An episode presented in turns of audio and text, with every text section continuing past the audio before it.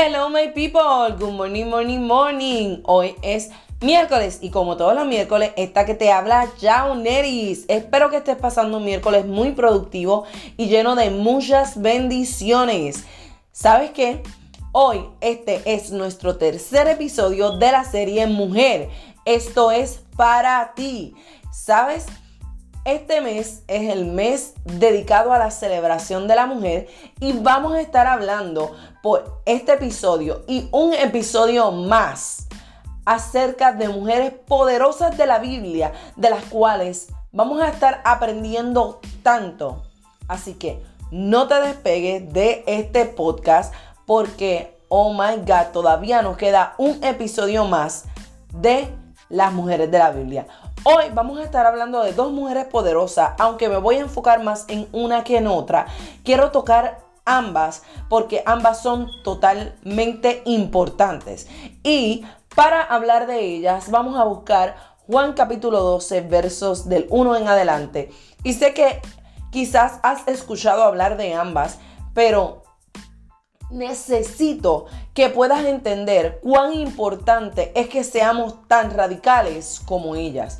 Así que vamos a leer los versos de el 1 en adelante.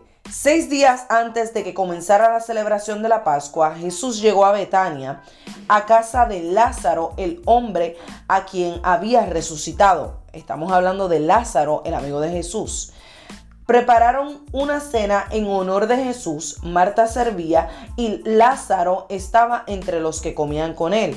Entonces María tomó un frasco con casi medio litro de un costoso perfume preparado con esencia de nardo. Le ungió los pies a Jesús y los secó con sus propios cabellos. La casa se llenó de la fragancia de perfume. Recuerda eso, la casa se llenó de la fragancia del perfume. Sin embargo, Judas Iscariote, el discípulo que pronto lo traicionaría, dijo, ese perfume valía el salario de un año. Hubiera sido mejor venderlo para dar el dinero a los pobres. No es que a, Judas le importara los pobres, en verdad era un ladrón y como estaba a cargo del dinero de los discípulos, a menudo robaba una parte de él. Jesús le respondió, déjala en paz esto lo hizo en preparación para mi entierro. Sin, siempre habrá pobres entre ustedes, pero a mí no siempre me tendrán. ¡Wow! ¡Qué versículos tan poderosos y qué mujeres tan extraordinarias de las que vamos a estar hablando hoy! Sí, ¿sabes qué? Vamos a hablar primero de Marta. Eh, Marta, ¿verdad? A veces eh, hemos escuchado en distintas prédicas que, que Marta siempre está afanada, Marta siempre quiere eh, estar en los quehaceres, en los deberes, pero ¿sabes qué? Y a veces la podemos mirar de manera hasta negativa y despectiva, porque no estaba, eh, ¿verdad? Pendiente a los asuntos de Jesús, sino que estaba pendiente, ¿verdad? Porque cuando vamos a otros eh, evangelios habla, y aún el mismo evangelio de Juan, habla acerca de cuando Marta y María, ambas, ¿verdad? Estaban en la casa y estaban eh, atendiendo a Jesús, pero Marta se quedó haciendo los quehaceres de la casa y Jesús le dice, Marta, Marta, afanada estás, ¿verdad?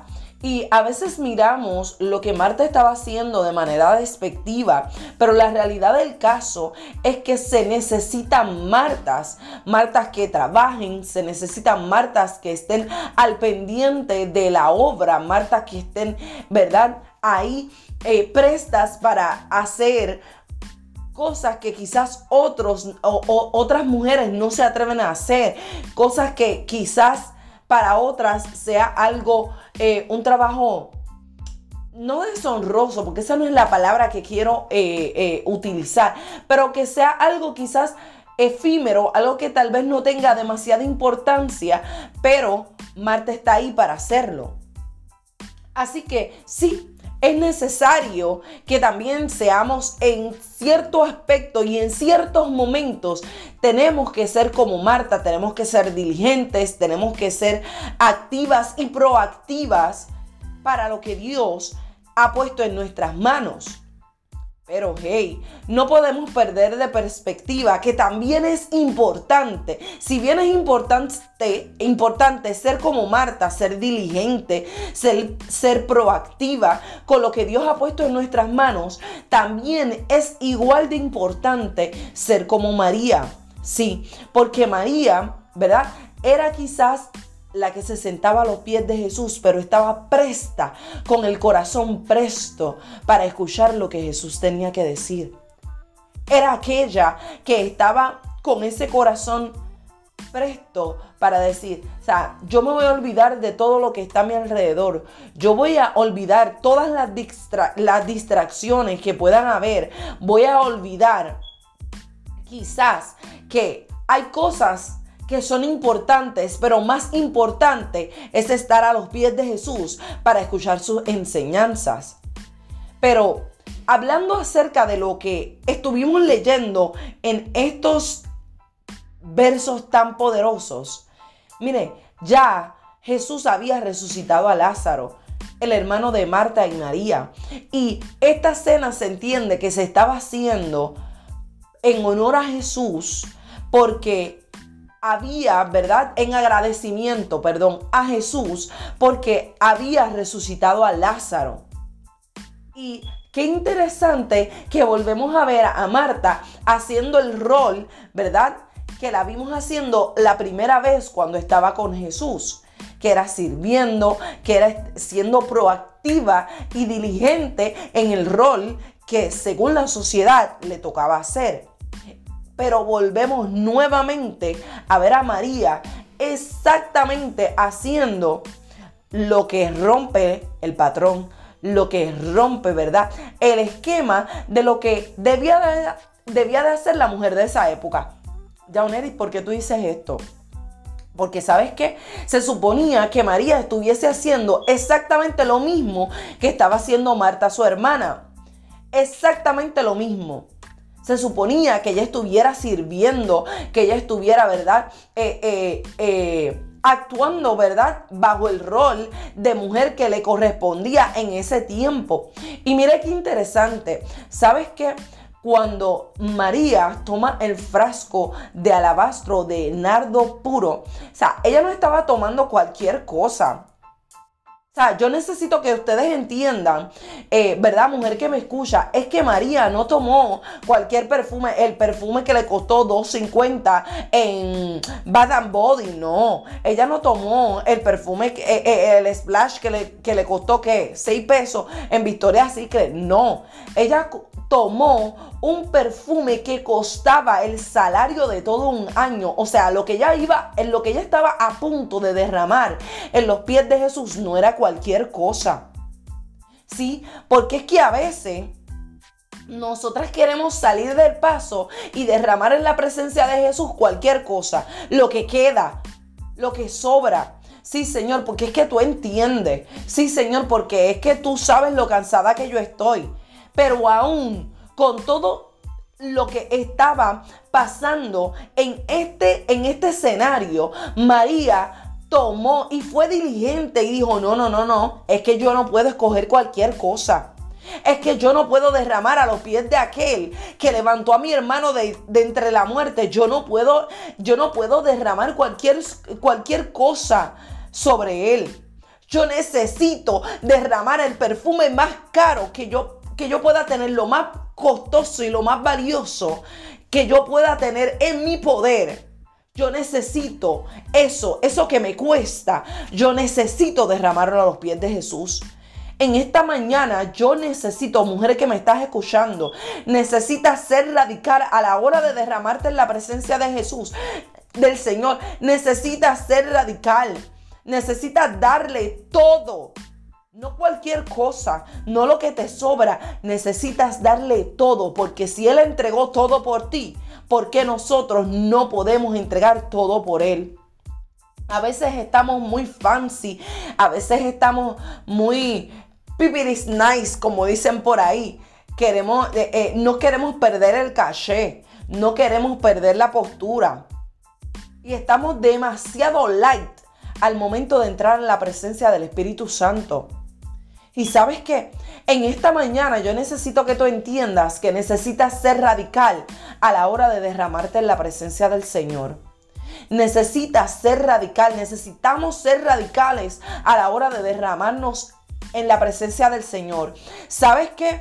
Es necesario en este tiempo que como mujer sepamos derramarnos delante de la presencia del Señor y que el perfume que estemos derramando llene toda la casa. Porque es que yo necesito que tú entiendas que es que este perfume no solamente se quedó ahí en los pies de Jesús, es que el perfume que ella derramó fue, la fragancia era tal la fragancia que emanaba era tal que llenó toda la casa. O sea, que el perfume que tú estés derramando delante de la presencia del Espíritu Santo, delante de la presencia del Señor, sea un perfume que aún las personas que estén en tu alrededor, que aún las personas que estén en tu entorno, tengan que poder diferenciar ese perfume a distancia, aún estando en cualquier parte de la casa puedan diferenciar ese perfume que tú estás emanando delante de la presencia del Señor. Sabes que en la Biblia dice que aquello que se hace en secreto, Dios lo recompensará en público. O sea, que lo que tú derrames delante de la presencia del Señor se haga palpable, eh, eh, en, ¿verdad? En tu secreto, se haga palpable cuando tú salgas a la calle. Que cuando tú salgas a la calle la gente pueda distinguir ese perfume que ya tú derramaste en la presencia del Señor en la intimidad, a puerta cerrada. Vamos, que se note que lo radical que fuiste en el secreto lo puedas manifestar también afuera. Vamos, se necesitan mujeres radicales que no le importe, que no les importe su reputación. Sí, porque es que María, hello, el cabello para la mujer en ese tiempo era honroso. O sea, que no era cualquier cosa. Y ella tomó aquello que le era por honra, lo tomó y dijo, no me importa que mi cabello sea mi honra, yo lo voy a tomar y voy a secar los pies del maestro. Sí, porque es que a veces no queremos soltar nuestra reputación, aún sabiendo que en las manos de quien la estamos depositando es en las mejores manos, las manos del Espíritu Santo. Y no queremos, no queremos soltarla, queremos tener, como dice el buen boricua, el sartén agarrado por el mango. No, es tiempo de como mujeres radicales que están en la presencia del Señor, que han derramado ese perfume y que el perfume ha llenado toda la casa. Es necesario que soltemos nuestra reputación y podamos entender que nuestra reputación no es más importante que lo que Dios quiere hacer con nosotros. Que nuestra reputación no es más importante que estar en la presencia del Señor y derramarnos como nunca antes. Necesitamos mujeres, se necesitan mujeres como tú y como yo, que seamos radicales al momento de estar en la presencia de Jesús en la presencia del Señor, que sepamos conquistar el corazón de Él, para que entonces Él pueda salir en defensa de nosotras, así como Jesús salió en defensa de María y le dijo a Judas, hey, espérate, espérate, porque ¿qué? lo que ella está haciendo, lo que ella está haciendo, tal vez tú no lo entiendes. Tal vez la gente no va a entender lo que tú estás haciendo en el momento, pero es que no importa que la gente no lo entienda. Lo importante es que tú estás tomando la postura que te corresponde en el momento indicado y que estás sabiendo discernir el tiempo para el que fuiste llamada. Así que en esta mañana yo necesito que tú entiendas que como mujer radical que eres, como mujer radicales que somos, es necesario que sepamos conquistar el corazón del Padre. Así que en esta mañana recuerda que se necesita ser tanto como Marta como María. Que ambas son igual de importantes, pero necesitamos entender y discernir cuál es el tiempo para cada una. Así que recuerda que todavía nos queda un episodio más de esta serie de Mujeres, esto es para ti. Así que no te desconectes de Radical Woman. Y nada, nos vemos. Hasta la próxima. Bye bye, my people. Muchas bendiciones.